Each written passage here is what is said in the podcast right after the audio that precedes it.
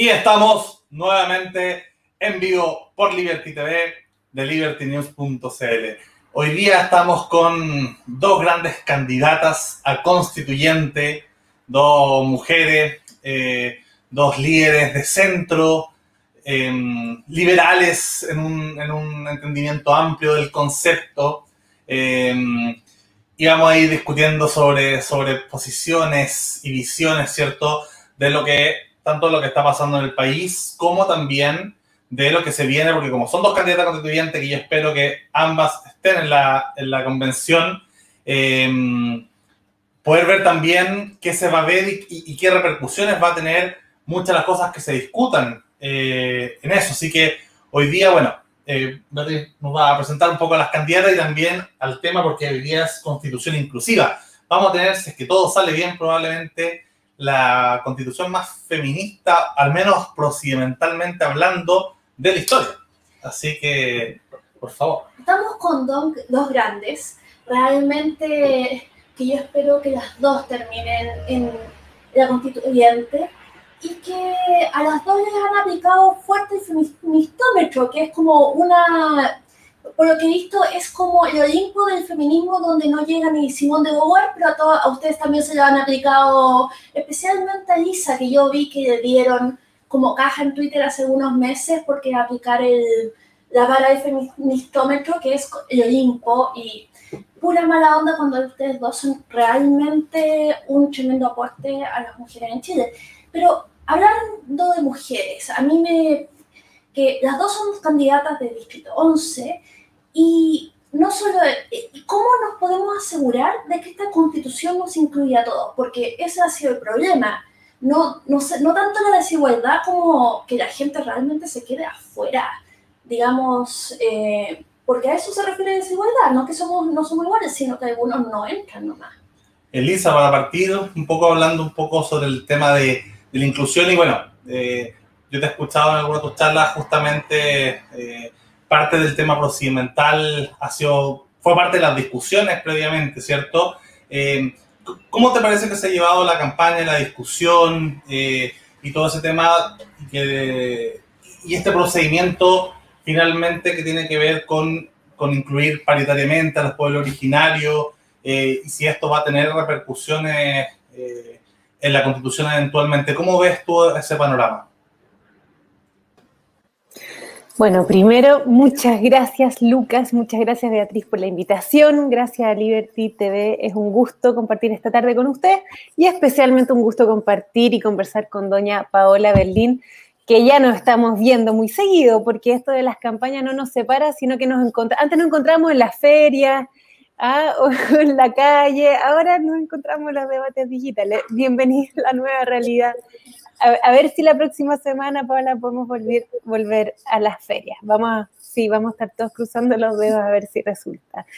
Eh, bueno, Lucas, tu pregunta es muy importante porque este proceso eh, constitucional primero hay que valorarlo, porque es una respuesta institucional a una crisis política y una crisis social que tenemos. Y eso siempre hay que ponerlo sobre la mesa. No es solo el hecho que vayamos a discutir una nueva constitución, sino que es el hecho de que no estamos en un mejor momento histórico para nada sino que, y no es por la pandemia, no es por la crisis de salud, viene de antes, ¿verdad? Es por la crisis de, de esta social que Beatriz muy bien retrataba con el reclamo de desigualdad y también la crisis política de la falta de legitimación de las instituciones. Y la gran pregunta, como bien decía Beatriz, es, bueno, ¿qué es esta desigualdad? Porque hay una respuesta fácil y una respuesta compleja. La respuesta fácil es creer que la desigualdad es un problema económico, que si tú mides los ingresos de X personas y tú, los que tienen menos y los que tienen más, y si hay una brecha muy grande, eso es la desigualdad y eso se corrige a través de un sistema redistributivo que tiene un carácter económico. Pero el reclamo, eso es parte del reclamo, ¿verdad? Y es un reclamo importante. Los recursos son importantes, son los recursos los que nos permiten comprar la comida para vivir, para alimentarnos, pagar las cuentas, tener una casa. Entonces, los recursos nunca hay que mirarlos en menos. Pero el reclamo de desigualdad digo que es más profundo, porque también es identitario. Es un problema de exclusión. Porque yo puedo tener recursos económicos, pero eso no quiere decir que me respeten, no quiere decir que hay un trato digno hacia todas las personas. Y aquí hay que abrir el espectro también, porque cuando hablamos de desigualdad podemos hablar de mujeres, y ahí bien decía Lucas, bueno, este es un proceso paritario y esa es una respuesta a la desigualdad y a la exclusión histórica que han vivido las mujeres, pero también están los pueblos originarios, están los migrantes, están las personas que forman parte de la comunidad LGTBI, de las personas en situación de discapacidad, como bien decía Beatriz, los adultos mayores, niños, niñas y adolescentes. Son muchos grupos sociales que históricamente han sido vulnerado en sus derechos por no ser considerados como el arquetipo de la persona sobre la cual se construye la sociedad. O sea, todos los que no, no, no, son, no tenemos las características propias de un hombre blanco de 30, 40 años, apto física, mentalmente, Lucas, creo que te estoy describiendo con, esta, eh, con este resumen ejecutivo, con mucho cariño, por supuesto, pero todos los que se escapan de ese modelo son otros, son satelitales, no encajan, no son parte de... Lo que justamente buscamos en este proceso es decir, no es primero organizamos la sociedad y vemos cómo incorporamos a estos otros, sino que todos somos parte de la sociedad, todos tenemos que tener un espacio en la discusión del proceso y también un resguardo y un reconocimiento en nuestros derechos. Entonces, ¿por qué es tan importante este proceso? Porque el proceso ya representa un avance en sí mismo, un avance con la paridad, un avance con los escaños reservados a pueblos originarios, pero también hay escaños reservados para personas en situación de discapacidad, de los cuales se habla poco, pero también está presente en este proceso constituyente. Entonces, darle un espacio político a esas personas es darle voz y voto. Entonces, esto no debería agotarse en el proceso, sino que también espero que tenga un reflejo en el resultado. Paola, te doy la palabra porque si no puedo seguir alargándome eternamente con esta materia. Después seguimos conversando.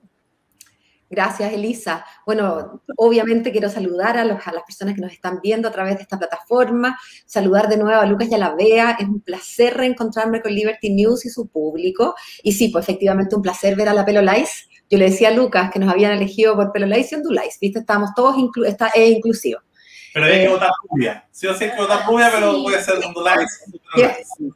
Menos mal que sabemos que son bromas. Y un placer verte, Elisa. Sí, pues efectivamente, con la Elisa nos encontramos en, en la feria, nos encontramos en, en, más de una feria, de hecho, como que comprando los tomates y después en otra feria comprando la cebolla.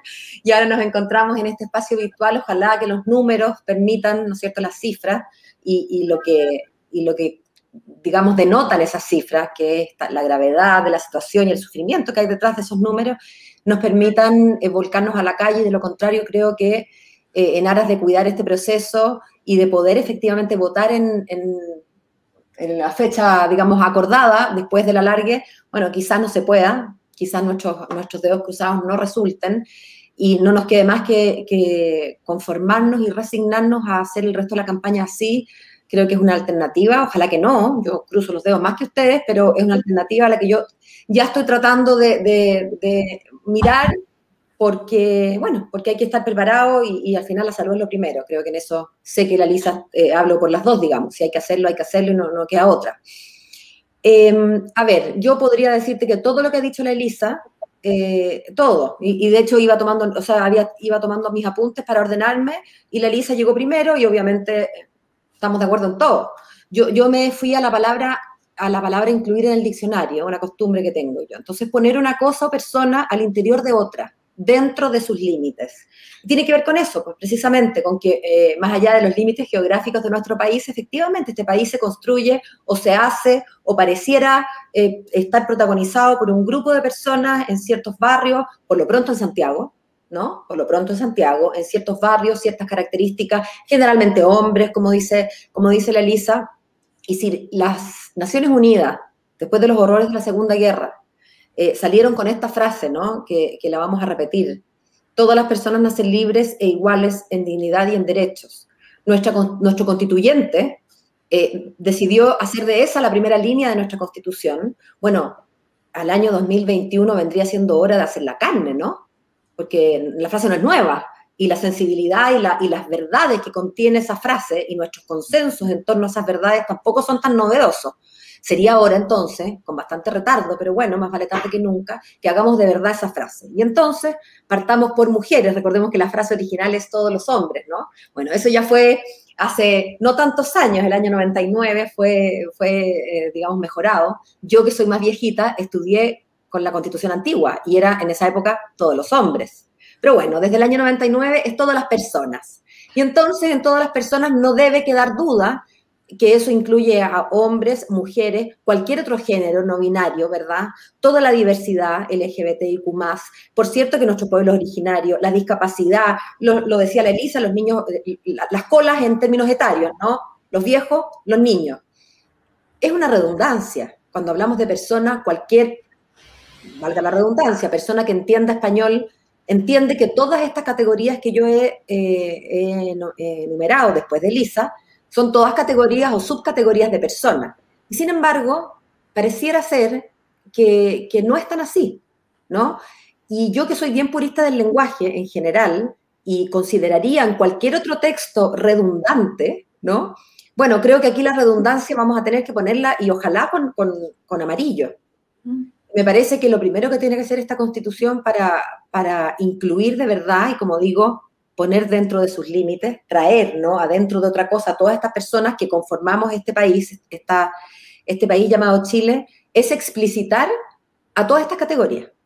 Que quede clarito, que nadie nunca se confunda. Luego de eso creo que es urgente, ya me imagino iremos entrando en eso, en un mandato a, no discriminar. Y como la no discriminación, que es un, principio que nos convoca, tenemos una ley eh, para eso, me parece a mí que es un principio de tal importancia que tiene que eh, elevarse al mayor rango posible en, una, en un país que no es sino la Constitución. Pero dicho eso, y antes de cerrar esta primera parte, creo que también es importante, así como queremos hablar de un país que incluya, porque nos parece un requisito sine qua non para poder llamarlo país en propiedad, ¿verdad? Lo otro será un club, no tengo idea, pero un país es un país con todos. Pero así como nos interesa hablar de eso, en paralelo vamos hablando de cómo incluir a todos en, la, en el proceso que nos convoca, en este periodo constituyente. Y así como la Elisa y yo estamos, eh, en el mejor de los sentidos, compitiendo por un escaño, y bien probablemente no podamos ser las dos, la, ingeniería electoral así lo indica. Em, y sabes qué, yo creo que la gracia, al menos para mí, de estar en una lista de la, del peso y de, lo, de la bacanitud de mi lista, es que yo con mis y votos van a servir más que no sea para llevar a otro de la lista, es que fue un trabajo que, me, que sirvió y lo doy por, por ganado, ¿te fijas? Pero incluso si no tuviéramos la posibilidad de la lista elegir a alguien, me sigue pareciendo importantísimo decirlo entonces desde afuera, la, la convención constituyente no solamente ha de incluir a estos 155, mitad hombres, mitad mujeres, pues, sino que tiene que incluir a la ciudadanía. Y creo que es importante que ese proceso sea un reflejo de lo que queremos, ¿no? Sea una especie de, símil, de, de, sí, de reflejo de lo que queremos para, para el país. Así es que vamos incluyendo a todos. Y ahora sí me callo porque si no, también, como mi comadre. Pura bacanitud, pura bacanitud. Muchas gracias, Paola y Elisa, por eso. Eh, bueno, quizás para dejarla tranquila con la bola de cristal, ¿cierto? Hicimos un programa hace poquito con, con Kenneth Bunker, y se hablaba de la posibilidad de uno o dos escaños para unidad constituyente en el Tito 11, así que quién sabe, habrá que ver cómo funciona este tema de la paridad y, quién sabe se podría dar un, un, milagro acá. Quería preguntar algo respecto a lo que decía lo que decía Elisa recién, porque de alguna manera se nota un poco eh, en el discurso eh, la idea, ¿cierto?, de con respecto al, tema de la igualdad, con el igual respeto, la igual ciudadanía, ¿cierto? La igual, eh, el igual trato. Estoy pensando en esta dicotomía em, eh, Elizabeth Anderson versus Rawls, no sé si versus, porque yo entiendo que son complementarios, pero, pero de alguna manera el estallido social eh, fue una especie de acento de vuelta a la política materialista, en el buen sentido de la palabra, sino de, las condiciones materiales versus las postmateriales que había sido quizás el año anterior con el tema eh, del movimiento feminista, ¿cierto? Que había sido mucho más con respecto a la, igualdad de trato con respecto al género, que es algo más eh, postmaterial que, eh, no sé, el tema de la AFP, que era mucho más de, o de, la baja de pensiones o lo caro de la vida en el fondo, ¿cierto? Hay dos discursos. Yo, yo entiendo que desde una perspectiva liberal igualitaria, socialdemócrata, uno desde esa perspectiva aspiran a ambas, ¿cierto? Pero, pero quizás en algún momento se van a tener que hacer acentos. Y bueno, como hoy día estamos hablando de inclusión, démosle un poquito más a los segundos, ¿cierto? Está a este tema de, de, igual ciudadanía, a una constitución más andersoniana, si se quiere, ¿cierto? Eh, y ahí, bueno, solo para tensionar y de, puro malo, eh, la Paola va como independiente, ¿cierto?, en eh, Ciudadanos. Eh, sé, sé, que la, la Nacha como me ha sido que el partido de Velasco, pero, pero en el fondo era conocido un poco por, por eso, no sé, supuestamente el partido de Nacha Gómez. Pero, yo diría que es el partido de Ignacia Gómez a esta oh, altura. Qué, qué, bien, yo no soy de Ciudadanos, pero qué bien ha sido, qué buena ha sido la convicción de la Ignacia. Sí.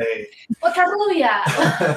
sí, el, el, gobierno de las rubias de centro. Sí. Eh, entonces, en ese sentido, claro, eh, lo recuerdo por, porque el tiempo 2012 me tocó conocer a, a Orrego, a Claudio Orrego y a Andrés Velasco la misma semana y yo, para mí eran súper parecidos como políticos, pero cuando los conocí en persona, en algunas charlas, fueron muy distintos.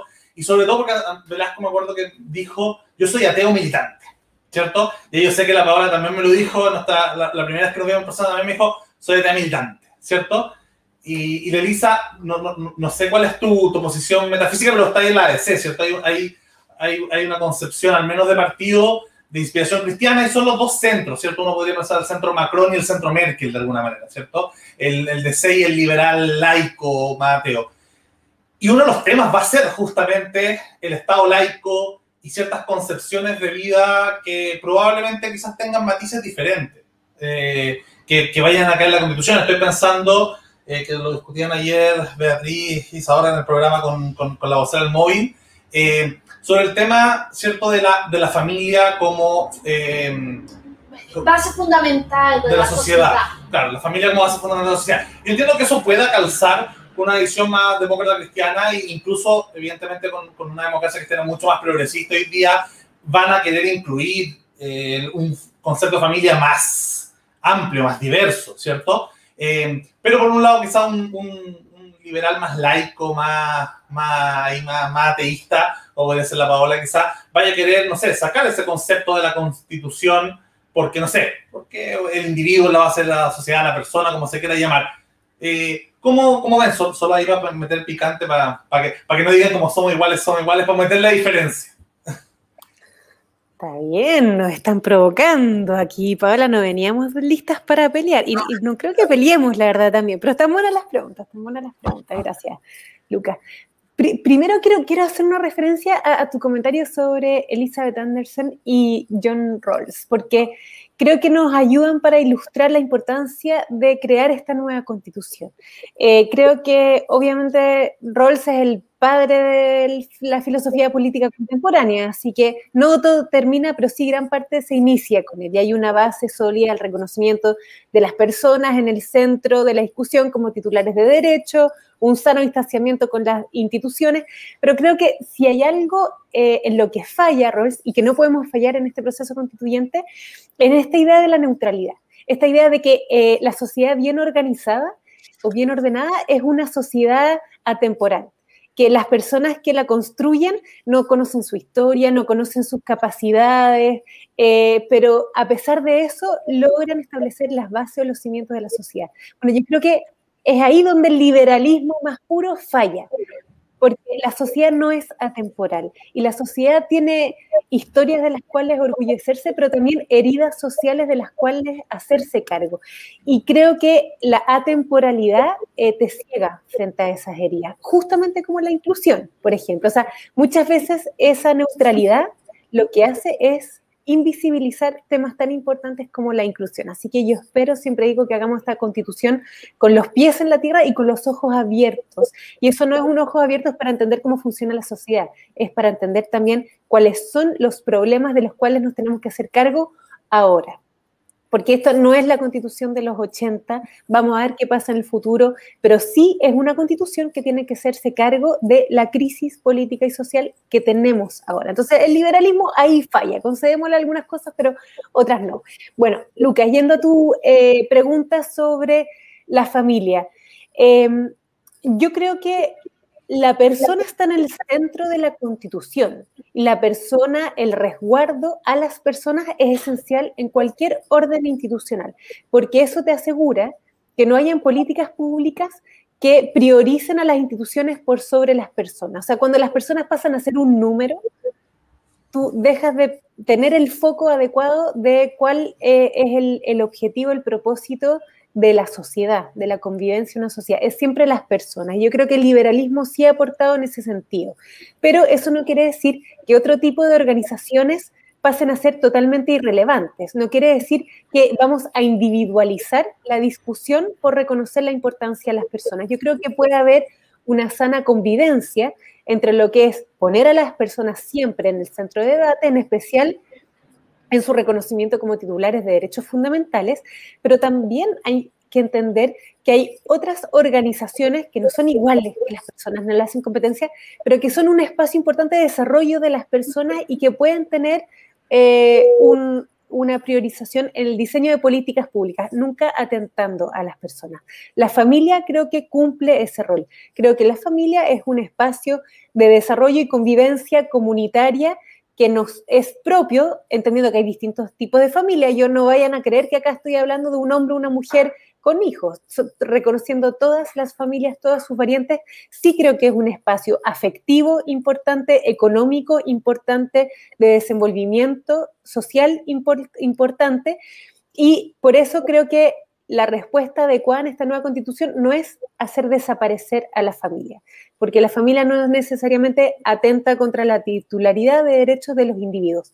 Lo que sí atenta es priorizar un tipo de familia por sobre otra. Y lo que nosotros sí tenemos en la actualidad es el reconocimiento de la familia, pero sin una definición, y yo creo que eso fue una buena decisión por parte de los constituyentes de los 80 pero lamentablemente esa definición que no está en la Constitución sí la ha escrito el Tribunal Constitucional. Y yo no puedo dejar de mencionar que el año pasado tuvimos una causa, y digo tuvimos porque fue mi oficina de abogados la que la llevó al Tribunal Constitucional, de dos madres solicitando ser reconocidas las dos como madres de su hijo. Una parió al hijo, pero fueron las dos las que fueron parte de este proyecto de vida, son las dos las que son reconocidas por este hijo como madres. ¿Y qué fue lo que dijo el Tribunal Constitucional? Dijo que esta constitución, por más que diga que se protege la familia, sí hay una priorización a lo que es la familia entre un hombre, una mujer y con niños. Y es más, no, no solo dijo eso, sino que acto seguido aprovechó de insultar a las familias que son parte de la comunidad LGTBI, porque dijo que si nosotros reconocemos como familia y como matrimonio a los matrimonios celebrados en el extranjero entre dos mujeres dos hombres, aquí se, nos, se, desaparecen los límites de lo razonable. Entonces podemos empezar a tener podemos empezar a tener matrimonios con eh, niños menores de edad, matrimonios con varias personas, o sea, pierde sentido la institución. Yo creo que el amor, el compromiso, la convivencia, eh, el sentido común que da una familia no pasa por el sexo de las personas, sino que pasa por el sentir. Y lamentablemente con ese antecedente yo no puedo quedarme indiferente frente a la falta de definición de persona. ¿Qué haría yo? Mantener la noción de persona como núcleo fundamental de la sociedad, de familia, perdón, pero decir que es o todas las familias o la familia, sea cual sea la modalidad, la redacción la podemos ver juntos, no tengo ningún problema, pero lo que no puede ser es que vuelva a suceder que tengamos sentencias como esta que dije el Tribunal Constitucional. Paola. Exactamente, pues pasa lo mismo cuando eh, tiene, a ver, pasa algo parecido a lo que pasaba en el término persona. Estamos todos de acuerdo, pero, pero bueno, no vaya a ser que en alguna grieta de interpretación se nos meta alguien. Y de hecho, si tú escuchas a las personas más de derecha tradicional, efectivamente su defensa es que el constituyente tan amplio y tan abierto de mente no definió familia, y de hecho no lo definió. Pero bueno, no basta con no definirla. La prueba está en que después alguien tiene que hacer una interpretación cuando ocurre un caso concreto y quedamos expuestos a esto, quedamos expuestos como sociedad, porque a mí ese fallo me afecta. Me afecta, no, no me afecta eh, de manera directa, pero me afecta. Yo soy parte de, este país y a mí me afecta que dos mujeres no puedan ser consideradas comadres de su criatura. ¿Te fijas? Entonces, de nuevo, siendo un poquito traicionera a mi purismo en el lenguaje, pero aquí, si es que vamos a hablar de familia, cosa que a mí no me quita el sueño, ¿ah? yo, yo eh, comparto con la Lisa además, mira, déjame decirte más, me parece que ni siquiera hay, que, es una falsa dicotomía, una falsa, eh, digamos, oposición entre si la familia o el individuo. Si tú te fijas en nuestra constitución actual, la familia está en el primer artículo, ¿no es cierto?, como, como el núcleo fundamental. Eh, vamos a hablar después de qué significa, cómo nos gustaría que, que, se hablara de las familias, pero los catálogos de derechos hablan de la persona. Yo creo que no hay ninguna duda en que la importancia de la familia no le quita ni un ápice la importancia y dignidad consustancial al individuo. Así que a mí la convivencia o la coexistencia de esas dos entidades, una el individuo y otra esta, esta entidad, digamos, más eh, pluripersonal, no me quita el sueño. Pero si vamos a hablar de familia, que insisto, a mí me, me parece que podría no estar, pero si vamos a hablar de familia, me parece que es sine qua non que hablemos de familias para que nunca vaya a ocurrir entonces que alguien, algún organismo, se arrogue la eh, potestad de definir qué es y por oposición qué no es. ¿Te fijas? Em, eso es lo que yo te puedo decir respecto a la familia. Yo, yo comparto con la Elisa que, bueno, no sé, uno finalmente es su circunstancia. Es difícil. con, con, tu mano y lápiz pondrías que, o sea, ¿mantendría el artículo 1 de la familia en la base fundamental de la sociedad? que ¿Sabes qué pasa? Que me parece que ese eh, no lo mantendría así porque hablaría de las familias. Dicho eso, no me quita el sueño porque yo nunca he visto que esa declaración de la importancia de las familias, vamos a suponer que estamos en la nueva, ¿no? que ya hablamos de las familias, pueda entenderse en desmedro del, individuo. No me, no, me, he encontrado, estoy abierta a que alguien me diga, mira Paola, pasó en un par de casos y la jurisprudencia entendió, yo no veo cuál es la, el, el choque, ¿no? entre, entre entender que el ladrillo principal es la persona, e, es la familia, porque, insisto, no veo que eso desmedre el carácter de sujeto de las personas. Las personas no podemos ser objetos, somos sujetos, somos la partícula más pequeña, digamos, ¿no? Eh, y yo creo que eso está, de alguna manera, en el ordenamiento jurídico. De, momento, Lucas, el artículo 19 habla de los derechos y el catálogo y garantías que tienen las personas, no las familias, ¿no? ¿Te fijas? Entonces, no, no me quita el sueño. Antes de pasar la, palabra a Beatriz, solo hacer una aclaración con lo que decía la Lisa. Eh, me, acuerdo un poquito eh, los comentarios que dijo Evelyn Matei, también cuando se habló en su campaña 2013, cuando se decía que, la, que, claro, si se legalizaba el matrimonio homosexual, ¿cierto? Esto iba a ser la puerta de entrada para la poligamia y otras formas. Bueno, nosotros en general, bueno, somos activistas del poliamor, así que en general le decimos a Matei, bueno, gracias Evelyn, ojalá se abra la puerta a otras formas de, ¿cierto?, de constitución entre personas adultas que entran voluntariamente con la intención de formar familia, evidentemente. Eh, y de hecho, bueno, entrevistamos a Pablo Casta en el, en el canal también al diputado y habían, tenían un programa cuando, cuando Pamela Giles no era tan, tan el supervillano que hoy día, tenían un proyecto que no saben qué habrá quedado con Isacort, con, con Pamela Giles y Pablo Cast al respecto de flexibilizar justamente la idea de, eh, de matrimonio para que fuera no solo entre personas y no entre un hombre y una mujer, sino que y no entre dos personas, sino que entre, entre, entre cierta apertura. ¿Paola? No, solo quería apuntar que entiendo el principio, pero como en la práctica las cosas más bien y en política, por lo visto hay que hacer las cosas de una, yo me estaría conformando con que pudieran casarse personas del mismo sexo antes que ninguna otra cosa, ¿no? Eh, cosa que todavía no existe. El otro día escuché el, non plus ultra del, del argumento, que recurrió a la etimología de la palabra matrimonio para prohibir el matrimonio entre dos Claro, entonces creo que fue, no sé quién fue, algún tuitero inteligente que dijo, bueno, si es por etimología, los salarios que se empiezan a pagar en NACL, ¿no? En SAL, dado que la etimología de la palabra salario, eso, eso quería decir nomás. El estado, el estado de ánimo del príncipe, según Maquiavelo, ahí viene la palabra. claro.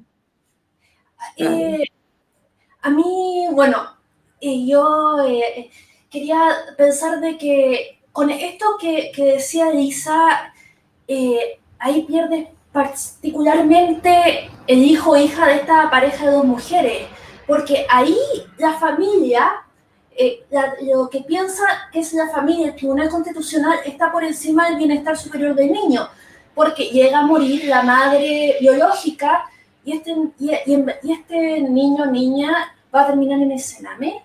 Eh, igual, y a mí me preocupa especialmente el tema de la adopción, o sea, eh, porque estamos hablando de niños que están en el Sename, no que están en, los jardines edilicio donde quédense ahí, eh, donde sean felices, están en el Sename, pero precisamente por esta concepción de familia, eh, siguen en el Sename en vez de estar con familias que los podrían estar cuidando y queriendo mucho mejor. hay, hay mucha hipocresía Beatriz, en esto, y tú lo retratas muy bien hablando del interés superior del niño, porque en estas causas, en, mi oficina hemos llevado varias causas de reconocimiento de doble maternidad, y primero, yo, yo lo siento, y como mujer heterosexual, como decía Paula, a mí también me toca esto, me afecta, a pesar de que yo no esté en las causas, eh, como una humillación. O sea, el tener que llevar a estas mujeres a un tribunal para explicar cuán madres son de sus niños, entonces tú tienes que contratar el peritaje del asistente social que les va a las casas y les mira el refrigerador y se entrevista con el niño y dice, a ver, ¿quién es tu mamá? Y si el niño mira a las dos, ah, ya, puede ser que las dos sean o sea, es, un proceso súper, súper invasivo, súper duro. Por, más profesionales que sean los peritajes y en los tribunales de familia hay muy buenos en todo caso, no es un, reproche hacia ellos. Pero hay hipocresía. ¿Y por qué digo que hay hipocresía? Porque el, Tribunal Constitucional y también en un, fallo reciente la Corte Suprema dijo, bueno, acá no hay afectación al interés superior del niño porque el niño está bien cuidado. Pero eso es gravísimo porque es disociar eh, la situación jurídica de un ser humano con su situación material. Por supuesto que está bien cuidado porque son dos madres que lo adoran, lo cuidan y le van a dar todos los recursos emocionales, intelectuales y materiales para que esté bien. Pero eso no quiere decir que está bien si es que tú ves su cartilla de derechos y resulta que tiene la mitad de los derechos que tiene un niño de una pareja heterosexual, porque solo le permiten ser reconocido por una madre. Entonces, si a esa madre, Dios no lo quiera o nadie lo quiera, le llega a pasar algo, ese niño queda como un niño de la calle. y porque la otra madre tiene la misma relación que cualquiera de nosotros con ese niño que ni siquiera lo conoce, no tiene ni un vínculo. Entonces lo que hace el derecho, y eso es lo que no puede hacer el derecho, es una apuesta, una especie de, de juego de ruleta rusa. O sea, mira, estará bien, pero cerremos los ojos, crucemos los dedos, ojalá que a estas madres nunca les pase nada, porque si no les pasa nada, el interés superior del niño está satisfecho. El derecho no puede ser una apuesta, el derecho no puede ser algo arbitrario, el derecho te da estabilidad. Por eso la titularidad de derecho es tan importante. Es un poco la misma hipocresía que existía sobre la discusión del divorcio. Eh, no regulemos el divorcio porque el divorcio afecta a las familias, pero si ustedes se separan, bueno, me da lo mismo porque no le tienen que pedir permiso a nadie. Claro, entonces las separaciones existen, se concretan, pero la desprotección es total. O sea, sale la familia, en especial las mujeres que dedicaron muchos años en general al cuidado de los niños, claro, se separan, pero no hay compensación económica, no hay una regulación de regímenes de visita. Entonces es una manifestación más de una hipocresía no social solo, sino que también jurídica, cuando son los tribunales los que te dicen, acá no hay ningún problema. Yo no estoy de acuerdo con eso. Paola, dos preguntitas y te paso la palabra, pero dos preguntas dirigidas a ti justamente. Bueno, uno, un comentario que yo creo que de alguna manera igual, eh, cuando uno plantea eh, ideas políticas, muchas veces eh, es mascar chicle y caminar al mismo tiempo, porque muchas veces se demoran años en discutirse. Entonces, yo no esperaría para que se aprobara el matrimonio homosexual para empezar a discutir la adopción o, o lo mismo con la marihuana. Con no sé, yo creo que hay que discutirlo todo hoy día. Y con respecto al tema de la, de la mm, de, la concepción de familia, eh, yo creo que se, sí, sí, se genera un problema desde una perspectiva liberal. Yo entiendo que, que, el pensamiento sociocristiano o, o, o, de Maritán, ¿cierto? Puede estar fundamentado en, en, y, es muy acorde, y a mí me parece que tienen que estar todas las visiones en la Constitución discutiendo.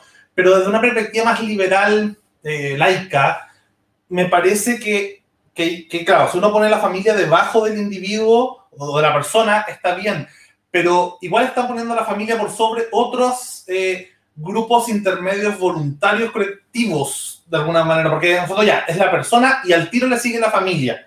Entonces, ¿y por qué no el grupo de amigos? No sé, uno, uno puede pensar el partido político para los regímenes, no sé, más totalitarios, o el sindicato para los marxistas. O sea, el, concepto de familia es un concepto entrista, social cristiano y, y humaniano en la constitución, y entiendo que puede haber un un social cristianismo o profamiliaridad desde la centro izquierda hasta la derecha. Pero, pero, pero en general pienso que igual es un, es un concepto que, eh, que si, si, entra en la constitución es un gol de media cancha del mundo social cristiano o cristiano si se quiere.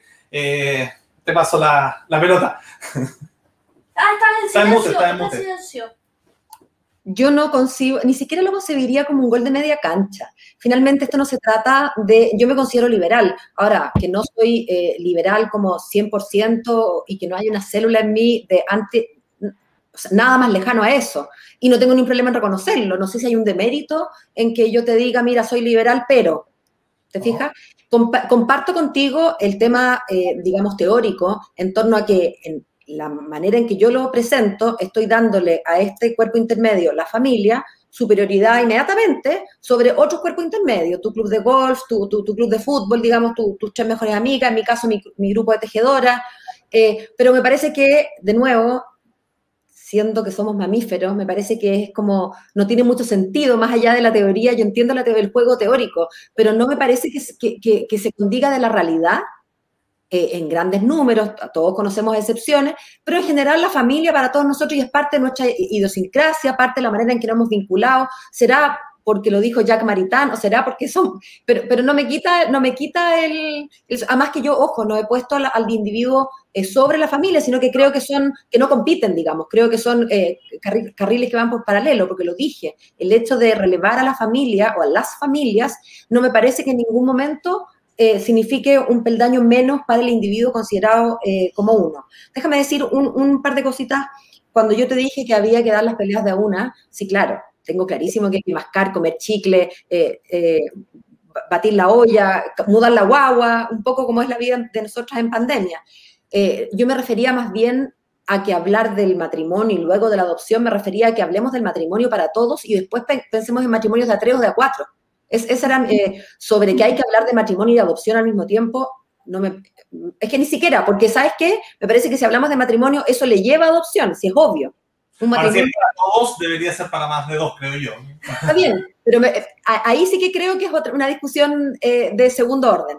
A mí al menos si tuviera yo que, como, como técnica política, no en mi caso, si yo tuviera que, que levantar una bandera, yo diría, ¿sabéis qué?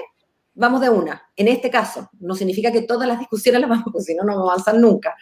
Em, y sobre el tema que nos eh, original respecto de las, ¿qué lo era? De las mamás, de los no, ¿de qué? Sí, sobre, ah, sobre sí, sobre la pertinencia de que estos niños eh, o niñas puedan tener dos papás o dos mamás y que eso haya un reconocimiento. Efectivamente, la hipocresía es completa. El, el superior del niño, en el caso de esta guaguita que es hija de dos, o hijo de dos mamás, no, no, puede ser más claro que su eh, bienestar superior implica e importa un vínculo de afiliación con esas dos figuras maternas, ¿verdad? Eh, hay un argumento que a mí me gusta menos, que es el argumento práctico y que es el, eh, eh, que es el de estar en el Sename y no estar en un lugar bueno. Es un argumento válido, porque además es muy cierto, pero a mí me parece que el derecho a adoptar de estas, estas parejas homoparentales y el derecho de los niños a ser adoptados por ellos es un, un, argumento suficientemente sólido basado en la igualdad ante la ley y en el bien del niño, que no debería confundirse con lo práctico. ¿Por qué? Porque si el día de mañana yo pudiéramos soñar con tener un cename que fuera mejor que nuestras casas. Imagínate un cename con poquitos niños en que cada niño está...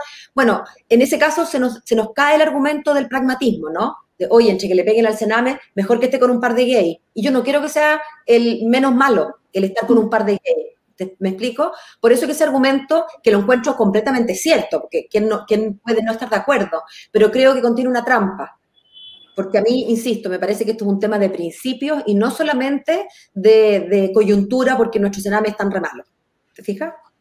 Muy de acuerdo. Solo una apreciación con respecto a, solo para discutir el tema darwinista, así como evolutivo de la, de la especie. Igual, originalmente en el paleolítico no éramos particularmente familiares como la familia nuclear ni extendida, era la tribu. Esto de la familia nuclear es bien neolítico, bien post... Sí, eh, pero, pero ojo, pero ojo, el clan, era una familia, el clan era una familia, la tribu era una familia extendida. ¿no? Era. el, club de, el club de amigos eh, que juegan golf, ¿cierto? Juegan la pichanga también puede ser el club de casa de mamut. O sea, tú podías tener, eran tribus de 150 personas, o sea, no era menor. Y yo creo que si es que hubiera un grupo de neandertales viviendo en Chile, se sentirían quizás ofendidos por el concepto de familia. eh, Esa es otra discusión. Claro. Elisa. Dale. Ah, sí. Gracias. Oye, es que estaba escuchando atentamente la discusión sobre la familia. Es que yo creo que sí tiene un rol importante que cumplir, en especial en el diseño de las políticas públicas de resguardo de las personas. Muchas veces, por ejemplo, pienso en la labor que tiene el Ministerio de Desarrollo Social. Si tú no sitúas a una persona que tiene conflictos en su entorno familiar, probablemente no vas a hacer un buen trabajo o de rehabilitación o de protección o de cuidado porque no vas a ser capaz de identificar cuáles son los factores gravitantes de ese conflicto. Entonces, si tú diluyes a la familia y ves solo individuos, también te pierde la identificación de ese espacio que sí es gravitante en las personas. Por eso yo creo que es importante, que, está bien, el club de golf, el sindicato, o sea, obviamente todos nos relacionamos, asociaciones de todo tipo, de lectura o lo que sea, ¿verdad? Todos nos, nos, relacionamos con muchos tipos de organizaciones, pero creo que no hay una organización que impacte en forma tan directa y decidida la vida de las personas como el espacio familiar. Y por eso creo que es importante que tenga un espacio importante, ah, respetando la no discriminación y todo lo que ya dijimos antes, que obviamente no lo voy a volver a repetir.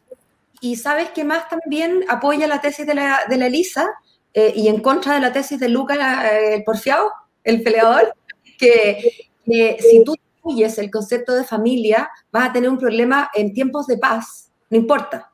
Cuando la tribu todo anda bien y todo, la tribu entera cuida a los niños y nos hacemos todos cargos de la guagua, pero eh, las, legislaciones y, las, la manera en que nos organizamos como sociedad tienen que estar, eh, tienen que responder no solamente a los tiempos de buena, sino a los tiempos de mala, no a los tiempos de paz, digamos, sino que de guerra. No guerra como conflicto exterior, sino que como problemática.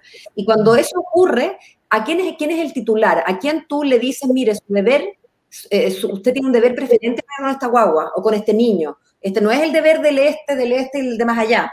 La filiación en ese sentido importa un vínculo genético o eh, de eh, filiación adoptiva, pero que importa un vínculo preferente, tanto en el amor, en digamos, en la, cosa subjetiva, que es lo que probablemente tiene más importancia en el día a día, pero también lamentablemente cuando las cosas se ponen difíciles y entonces llegó el momento de recurrir ya no solamente al amor, sino que al sentido del deber. ¿Te fijas? Y cuando hay una responsabilidad diluida en, una organización más grande suprafamiliar, resulta muy difícil contra quién repites tú, a quién demandas, a quién le exiges. ¿Te fijas? Yo quería, hablando de cuando las cosas se ponen feas, digamos, eh, es que, que se queda fuera, el derecho a pataleo. A mí me discriminaron, no sé, y ¿qué hago? Y, esta, y la legislación antidiscriminación en Chile es súper débil. Eh, digamos, si yo quiero demandar a, a, una organización, a un organismo por discriminación, mucha, o sea, me, me, me, la pienso 30 veces. Más fácil subir el Everest, porque está hecho de manera tal que, que es muy, muy difícil y eh, que eh, digamos que es algo, eh, está hecho para que, para que sea a prueba de trampas, pero que no, y por lo tanto, ineficaz. Eso por un lado, y por otro quería también hablar del tema, me voy a hacer... la palabra a Elisa mientras Oye, estamos preocupados por su bienestar. ¿Están bien? ¿Está esa bomba ahí de bombero abajo suyo? Pasó. Espero que haya pasado y que estén todos bien. Eh, Beatriz, mira, hay, muchos Everest, eh, pero hay Everest que antes el derecho ni siquiera reconocía como relevantes. Eh, pienso en el acoso sexual, en el acoso laboral, cuando antes, o la violencia intrafamiliar, la violencia contra las mujeres, que antes ni siquiera tenían una norma, ¿verdad? Tenían una regulación y menos una sanción. Entonces ahí no, ni siquiera tenías el Everest, tenías una pared, ¿no? No, había, no había cima a la que llegar, había un bloqueo total. Entonces, el tener estas acciones es un paso yo creo que siempre hay que valorarlo. Eso no quiere decir que no se puedan perfeccionar. ¿Cuál es la principal? Es interesante porque la ley de antidiscriminación está siendo objeto de revisión en estos minutos y yo creo que cuál es la principal carencia que tiene esta regulación. Es que te permite acusar, tiene un procedimiento especial que es importante, pero no hay reparación hacia la víctima. Entonces, la víctima tiene que reunir la prueba, tiene que participar y colaborar del proceso, porque este no es un proceso que eh, transite en oficio sin el impulso que le da la víctima. Eh, que bueno, eso es parte de todo proceso en general, salvo los que afectan a los menores de edad, que hay un impulso mayor por parte de los tribunales, pero una vez que se concluye que hubo una vulneración de derechos porque hubo un acto discriminatorio, solo eso concluye en una multa a beneficio fiscal y una prohibición de repetición por parte de la institución. Pero la víctima también requiere una reparación, o sea, la víctima no es un espectador, sino que aquí hay una afectación que tiene que tener una reparación. Entonces, el proceso no permite esa reparación y claro, uno podría decir, bueno, acá hay responsabilidad entonces extracontractual, entonces tú puedes ir a los tribunales civiles, pero anda un tribunal civil a presentar una acción de responsabilidad extracontractual. No sé cuántos años vas a estar ahí, eh, siete, ocho, además desde la pandemia te digo que están todos los tribunales civiles prácticamente paralizados, lo que da cuenta que el sistema está muy arcaico. Por favor vayan a contratar el abogado además, y ya estuviste un buen tiempo en este otro juicio antidiscriminación, entonces es uno tras otro, es lento, es engorroso, que es lo razonable que ese mismo juicio permita que el juez, junto con concluir que hay una afectación de derechos, establezca cuál es la reparación como los tribunales laborales, por ejemplo, tienen la acción de tutela eh, en protección de los derechos fundamentales. Ese tribunal laboral no solo constata la vulneración de derechos, sino que concluye que frente a la constatación hay una reparación. Esa sería una medida razonable que permitiría tener una mayor satisfacción una vez que tú llegas a la cima del Everest. Pero y, pero y no solo eso, tampoco hace sentido que, como bien dice la Lisa, cuando tú has sido el discriminado, tú te tomaste la molestia de recurrir al tribunal, juntaste tu prueba, empujaste el juicio porque nadie te está haciendo la pega, y después entonces te encuentran razón. ¿Sabe qué, señora? Toda la razón la discriminaron. Plata para el Estado. Y a mí que me coman los buitres. ¿Cómo es posible que en ese juicio lo que se determine como pena además del reconocimiento y, que, la prohibición o la sugerencia, digamos, que no se repita, es que lo único tangible, después de todos los juicios, nunca pueden retroceder al estado anterior, ¿verdad? Un juicio de lo que se trata es, bueno, de compensarte ex post, porque no se puede retroceder el tiempo. ¿Cómo es posible entonces que la multa, o sea, que las multas son a beneficio, ¿por qué multa y por qué no, no indemnización de frentón? Eso requeriría, como decía la Elisa, el inicio de un nuevo juicio. A mí me parece que incluso si, como está sin hacerle ningún cambio, uno debería inmediatamente eliminar esa multa y transformar multa en indemnización. Por los, perverso, o sea, ¿Ah? o sea, quizás está pensado así para que no genere un incentivo perverso de como, como eh, eh, o sea, en un caso decir como me discriminaron y que, lo, y que multen a la empresa es por una búsqueda de justicia se puede generar un incentivo quizás perverso de acción. Entiendo, Lucas, pero eso es mal entender el derecho. Cuando a mí, ni Dios quiera, en un hospital eh, por mal praxis, eh, me matan a mi papá por una negligencia médica, muere mi papá, digamos, eh, yo voy a ir a demandar, no es el caso, ¿ah? mi padre está muerto, pero por, por, razones, digamos, de enfermedad, no por un hospital. Yo voy a ir a demandar. Entonces, qué feo sería que el mundo me mirara y me dijera, oye, tu papá está muerto tú crees que por los 100 millones que estáis pidiendo vayas a revivirlo. Así no opera el derecho. El derecho, como digo, es un proxy de justicia. Es una, es una aproximación de la justicia. Lo justo sería que el médico que fue negligente no lo sea, retroceda el tiempo y mi papá vuelva. Y el asesino que tuvo un impulso no lo mate, o el borracho que manejó no lo haga. Y entonces, pero eso no puede ocurrir. Lo único que le queda al derecho, en, estos, eh, en este caso, es resarcirme pecuniariamente. Entonces, si yo voy a estar poniendo para que la gente no esté pidiendo plata, e-, es, ridículo. O sea, toda, la, toda la, lógica y la teoría de la indemnización y de la responsabilidad extracontractual, eh, y contractual, de hecho, se basa en que, bueno, la justicia, la, justicia en este mundo es un proxy de la verdadera justicia, y lo que nos queda es dar plata porque se nos murió el pariente en, en Antuco, y eso no, nadie pretende que, la plata eh, esté a la altura, ¿no? Y que sea, pero es lo que podemos hacer dentro de las limitaciones que tenemos como especies, digamos, no, hay otra cosa, no manejamos el tiempo. Así que no, yo creo que quedó mal hecho nomás, yo creo que quedó mal hecho, que no lo pensaron, yo creo que tendría que irme a las actas de la ley, ¿no? Para ver cómo fue la discusión de la ley Samudio, y no lo he hecho, pero dificulto que ese sea el caso. Lo otro que quería decir, Elisa, antes de darte la palabra, es que eh, yo comparto con la Beatriz que, claro, una vez que me discriminaron y pasó un mal rato, ir a pasar otro mal rato a los tribunales es como el, el colmo. Uno quisiera que la demanda fuera la última ratio, ¿no? Uno quisiera que primero nos educaran para que no tengamos que, pasar por eso, que el Estado eh, promueva eh, educación en torno a la no discriminación. Por eso que yo soy de las que piensa que la no discriminación es un principio que no, no basta con tenerlo en la ley, más allá de que esta pueda ser perfeccionada, sino que debería estar eh, como uno de los principios de nuestra Constitución, para darle un, realce o el realce que yo considero que, que merece. Yo antes de, de pasarle a Elisa quería poner otro tema que iba a poner cuando eh, pasó la ambulancia. O los bomberos. O los, militares. O quien sea.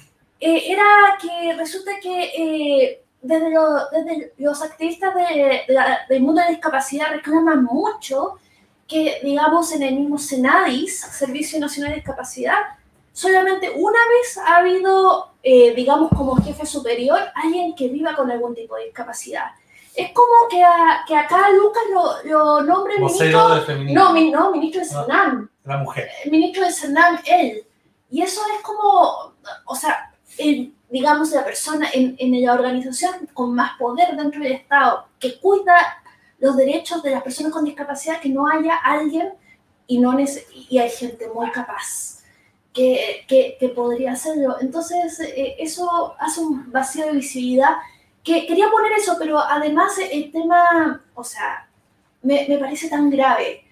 Elegir al mejor que de todos, pero hay mucha gente muy buena que vive con algún tipo de discapacidad. De hecho, somos dos de cada diez. Yo no, pero.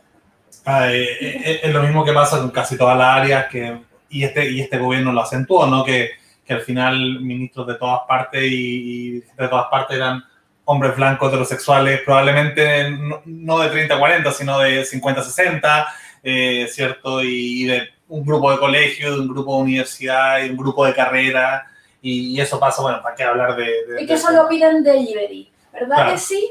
Eh, Elisa.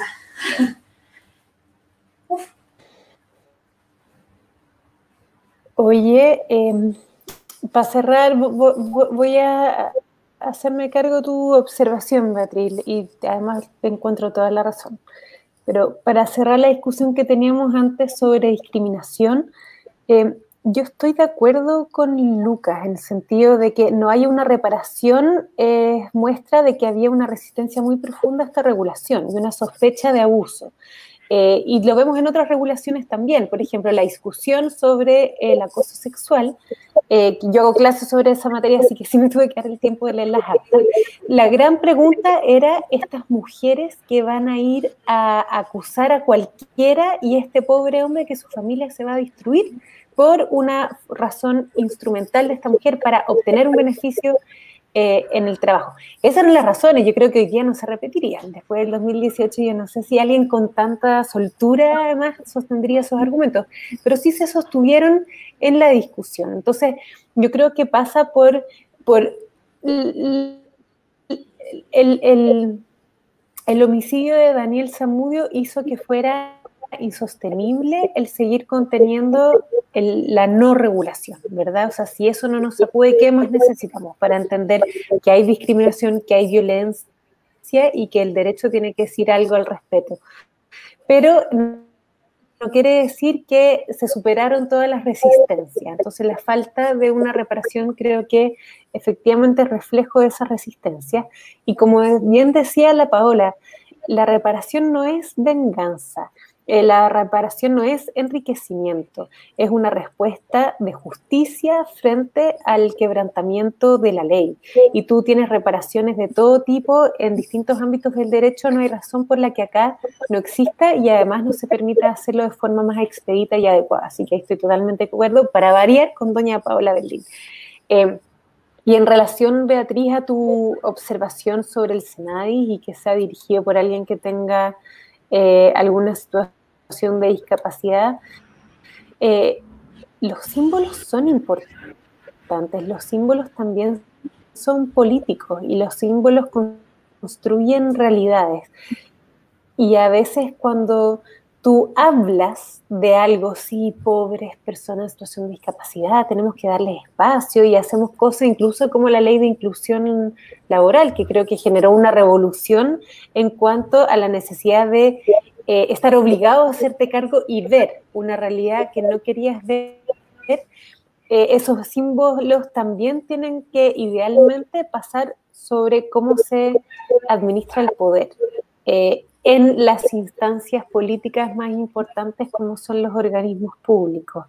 Así es que yo espero que esos gestos que son simbólicos y que no son un, em, un sacrificio a la capacidad, que es algo que también se nos dice mucho a las mujeres, como ustedes quieren estar en espacios de toma de decisión, pero aquí necesitamos a los más capaces que no que nos están diciendo que somos tontas o que no tenemos los títulos necesarios la experiencia laboral. No hay más lectura que esa, ¿verdad? Un insulto con un vocabulario más sofisticado, pero nos están insultando a todas y nos dicen que no estamos a la altura del cargo. Bueno, lo mismo pasa muchas veces en las personas en situación de discapacidad, que ok, tenemos que llenar un, eh, tenemos que tener personas en situación de discapacidad, entonces pensemos en la persona que tiene menos responsabilidades en el lugar de trabajo. Y ahí llenamos, ¿verdad? Llenamos el cupo para cumplir con la regla, pero porque asumes que no vas a tener otras personas capacitadas para cumplir otro tipo de funciones. Yo espero que transitemos a ese cargo, cambio cultural. El, el llenar la cuota es importante porque la cuota ha ayudado a lograr de trabajo que antes ni siquiera estaban disponibles para las personas en situación de discapacidad. Elisa, Elisa, ¿me escuchas? Voy a hacer una prevención. Eh, menor salario y menor responsabilidad dentro de una institución.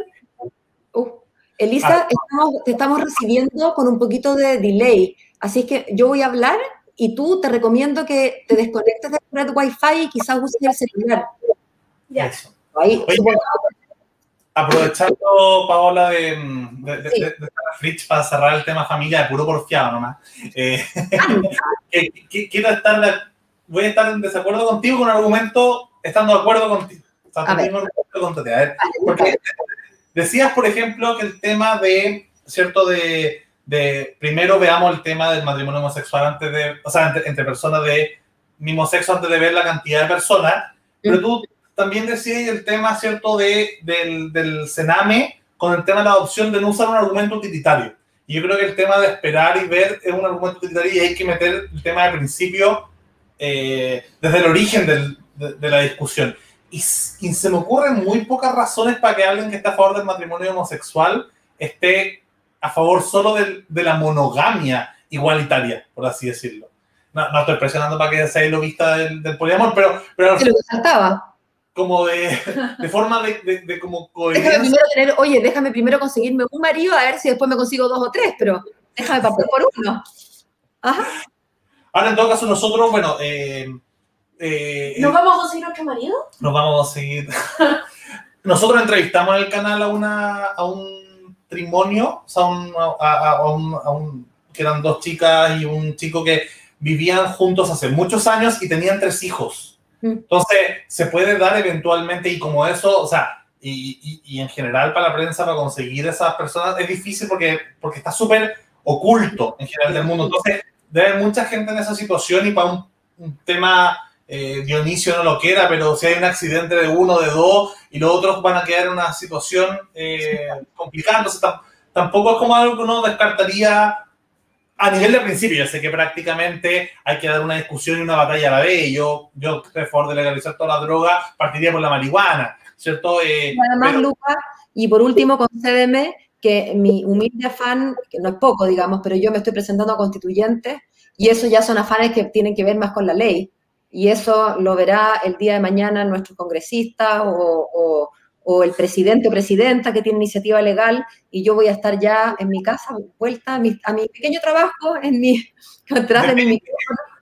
Oye, pero ahora que volvió la Elisa, en Gloria y Majestad, déjame, ¿qué? Ah, sí, depende en todo caso porque en Ecuador se hizo una convención constituyente y ahí se metió el tema del matrimonio entre dos personas heterosexuales, eh, se metió en la constitución. eh, la definición de matrimonio en, una, en un gobierno supuestamente progresista, que era como el de Correa, y se metió eso por la puerta de la sociedad. Yo creo que eso es un error, eh, Lucas. Si la constitución de los 80 no ha definido matrimonio, que venga la del 2021 a definir matrimonio, me parece que es un tema legal y que tiene que ver con, con las mayorías que vayan surgiendo en el juego democrático el marco, la constitución me parece que no, necesita. Lo que tiene que hacer la constitución es habilitar que mañana podamos conversar de estos temas. Eso sí, la constitución tiene que darnos el espacio suficiente para que nos sentemos a conversar mañana, pasado, cuando queramos. No me parece que sea un tema que tenga que tratarse en la constitución. Dicho eso, quería hacer una pequeña... Ah, dale, dale. Así que eh, justamente en el tema de la, de la familia como símbolo, eh, porque to, to, todos estos temas, como decía Elisa, ¿cierto? Sobre, sobre poner personas eh, que tengan, que vivan con discapacidad, ¿cierto? Es un símbolo. Yo creo que en el tema de la constitución, la parte material, no la formal, va a estar llena de símbolos, ¿cierto? Y por ejemplo, con el tema de la familia como base constituyente de la sociedad, a mí me pasó que yo escuché un argumento horrible el año pasado de Gonzalo La Carrera en la radio. Y él, él, se ponía, él se ponía contra la ESI, ¿cierto? Usando el argumento de la familia como base fundamental de la sociedad.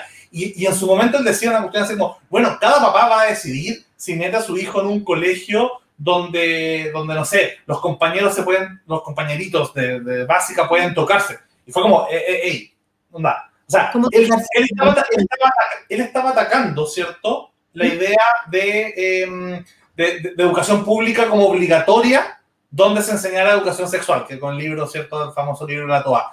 Eh, pero su justificación y su argumento era que como él era dueño de su hijo, no él podía decidir meterlo o no a un colegio donde se enseñara esto. O sea, en, en, en los mayores eh, horrores del, mundo del mundo en el que vive la cabeza de Gonzalo La Carrera, los papás podían decidir si meter un hijo o a sus hijos o no en un colegio donde pudiera haber abuso. Y lo que le, recuerdo que le contesté fue como, no, onda, eh, aunque, si es que fuera real lo que están diciendo los papás, no pueden elegir meter a, a sus hijos un colegio.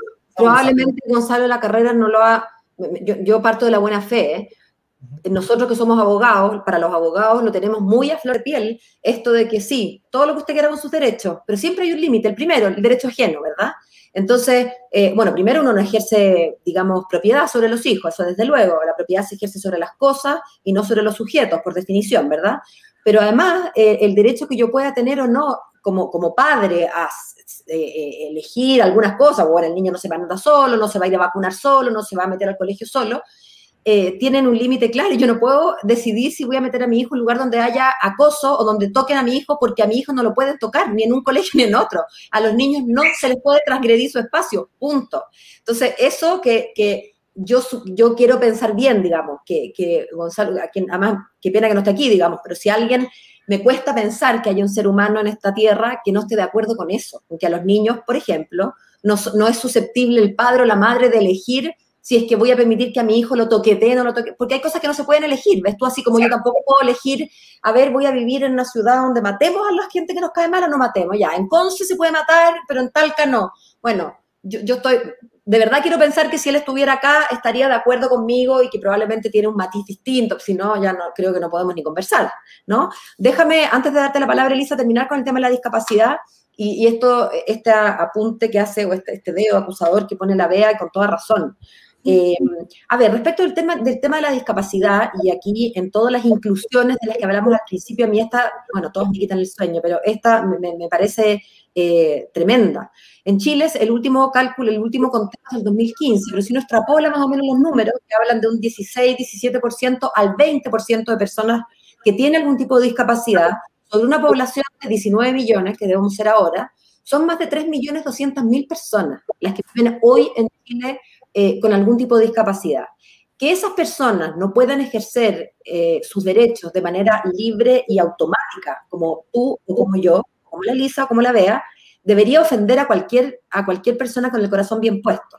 Pero además, de nuevo, hay un argumento que en este caso es práctico. ¿Cómo podemos ser tan lesos de estar nosotros perdiéndonos los talentos que, y lo que nos quiere entregar dos, tres millones doscientos mil personas? ¿No? Me parece insisto que ese es un argumento de segundo orden. El primero es el derecho que ellos tienen a poder ejercer esos derechos de manera eh, libre y sin, problemas. El Estado, eh, ejemplo, digamos, en términos de inclusión, no es una novedad. El Estado es un pésimo empleador. El Estado no cumple con las cuotas que importa la nueva ley de, inclusión laboral. Bueno, la, empresa privada, el mundo privado eh, sigue estando al debe y ahora con pandemia no quiero ni pensar en términos de lo que ha significado eh, la cesantía. Así que sí, esa es una deuda que es un, un, dedo acusador que podemos ponerle al Estado con propiedad, pero que me temo que al final nos podemos poner todos a nosotros mismos. Elisa, para pasarte la, no sé si estáis con mejor internet ahora. Eh, Mira, para, como, como la temática, sus tres, cuatro minutos de confianza y cerrar libremente los temas que se han quedado en tintero y, y también su, su invitación. Seguí, seguí los consejos de mi querida Paola y me, conecté al celular, así que vamos a ver si, si esa señal mejora. Oye, y pensás, estaba escuchando eh, entre las interrupciones eh, la conversación sobre el comentario de, la carrera, que no le demos más vueltas porque es, difícil de defender o sostener, pero eh, pensaba, hay muchas cosas que, hay muchas cosas importantes que se tienen que resolver en esta nueva constitución y otras tantas muy importantes que no son objeto de esta discusión. Eh, la educación sexual es parte de esa. Yo creo que también es difícil entender la resistencia hasta el día de hoy de educar sobre educación sexual en los colegios y cuán necesario es, porque justamente aborda el tema del abuso además. La educación sexual no es solo explicarle a los niños o adolescentes si pueden, dónde pueden comprar un condón o cómo usarlo, es también en, en especial en los programas que buscan una educación sexual integral, en las primeras etapas es respetar tu cuerpo, eh, es entender que hay espacios que son inviolables, que justamente la dinámica con otros es con respeto, con consentimiento, eh, y, que, y que no sexualiza las relaciones, pero sí promueve espacios de respeto. Pero bueno, hay, muchos que les cuesta entender eso. Eso no es una materia de constitución, creo, pero qué duda cabe de lo importante de esa materia.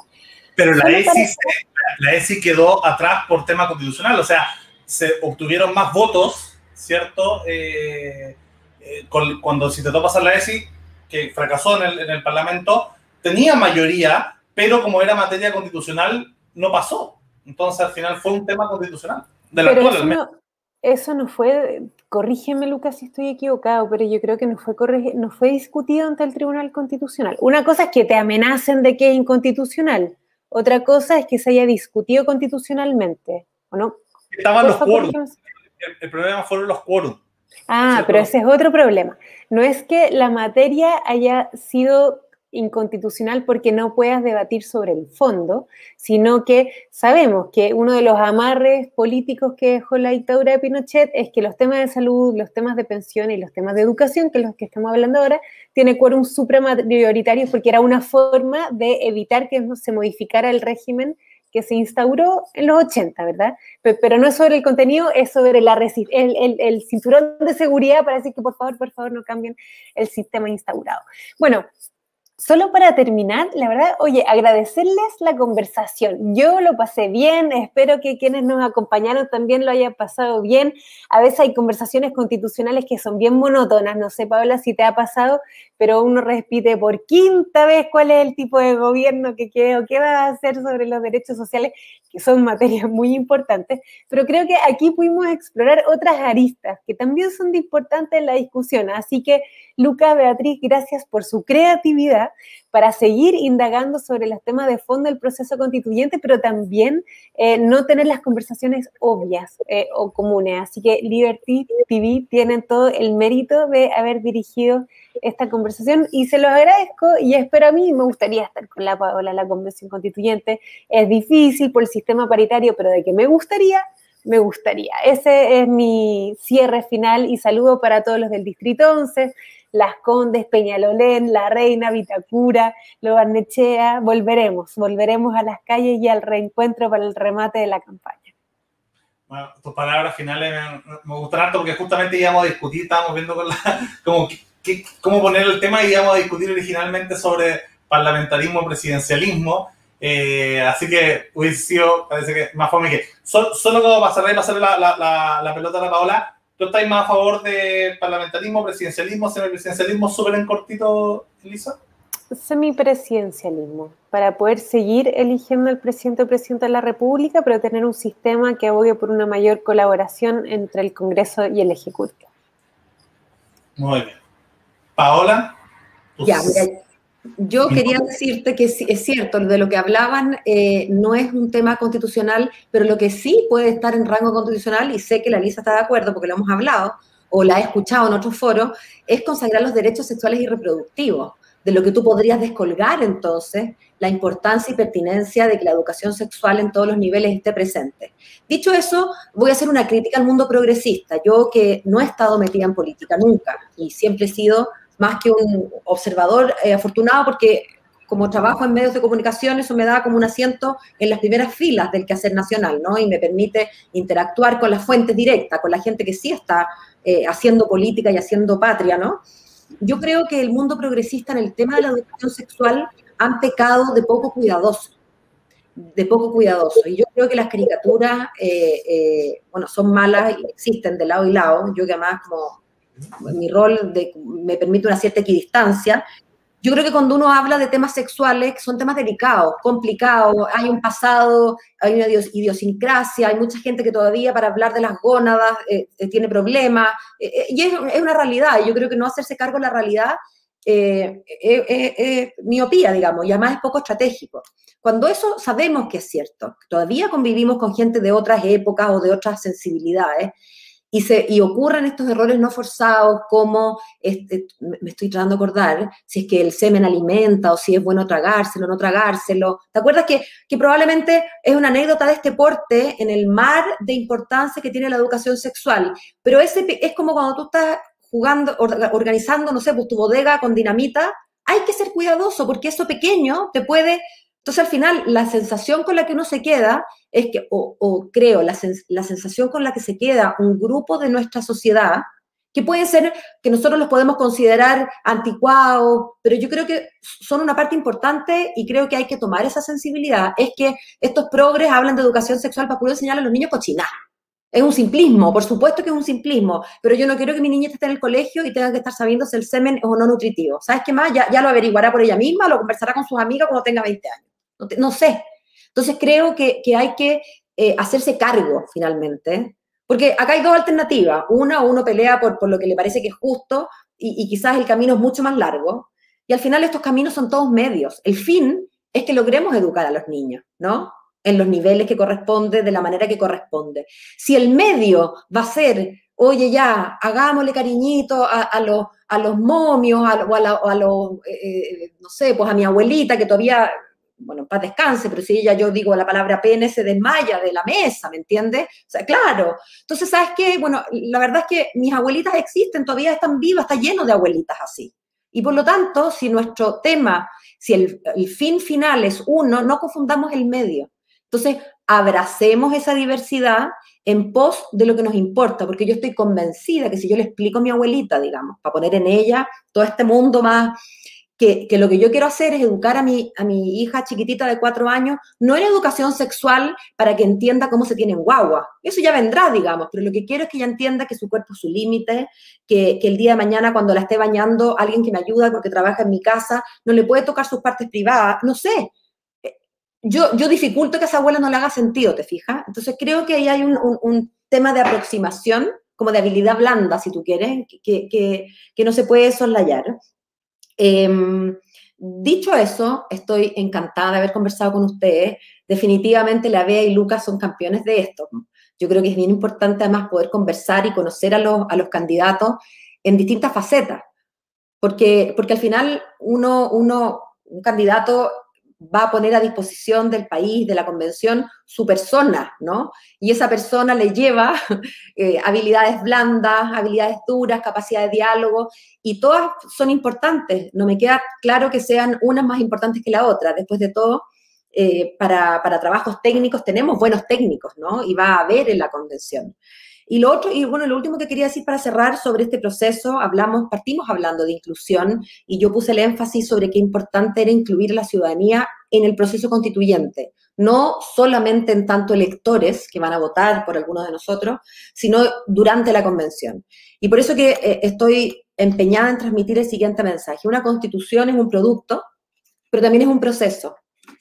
Es un producto, lo vamos a poder tocar, ¿no es cierto? Lo vamos a tener que leer, estudiar, bueno, pero es un proceso. Y en este caso, a diferencia de muchos otros procesos cuyos eh, eh, eh, que no nos interesan, solo nos interesa el producto. A mí me tengo una estufa que aprendía y no tengo idea cómo se fabricó, me sirve como está ahí, tengo las manos calentitas por eso.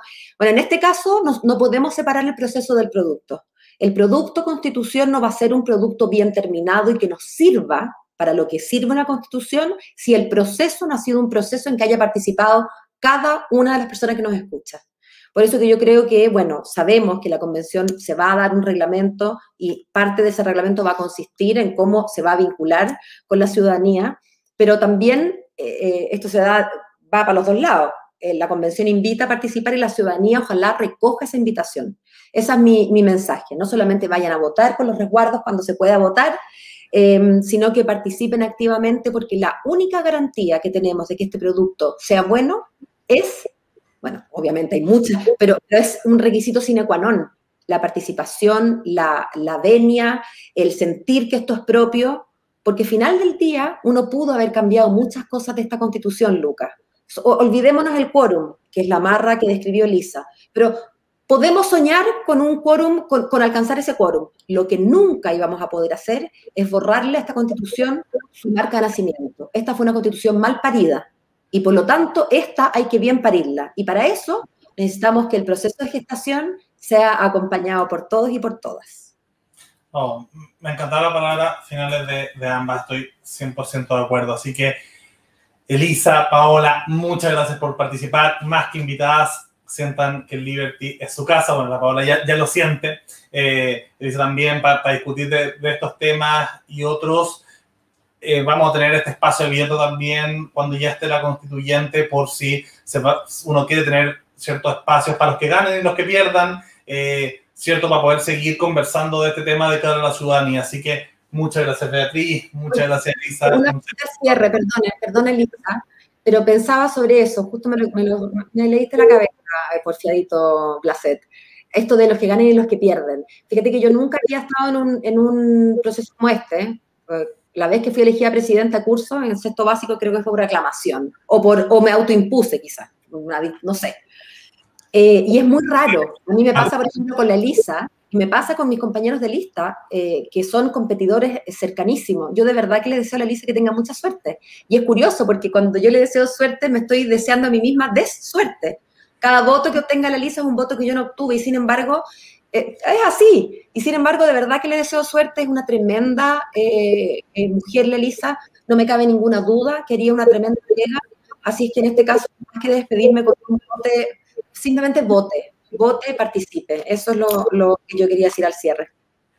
Muchas gracias. Elisa.